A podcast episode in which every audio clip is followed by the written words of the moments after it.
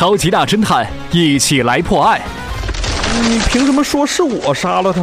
哼，我告诉你啊，掉进冰窟窿的人会向岸边挣扎的。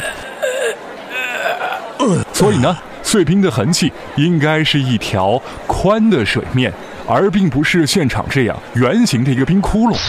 这也就证明了，被害人在落水之前就已经被你给打死了，他都动不了了，他怎么挣扎？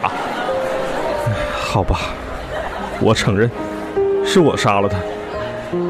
我把他当成最好的朋友，他却抢了我的女朋友。超级大侦探，一起来破案。今天的案子就是这样，下期再会。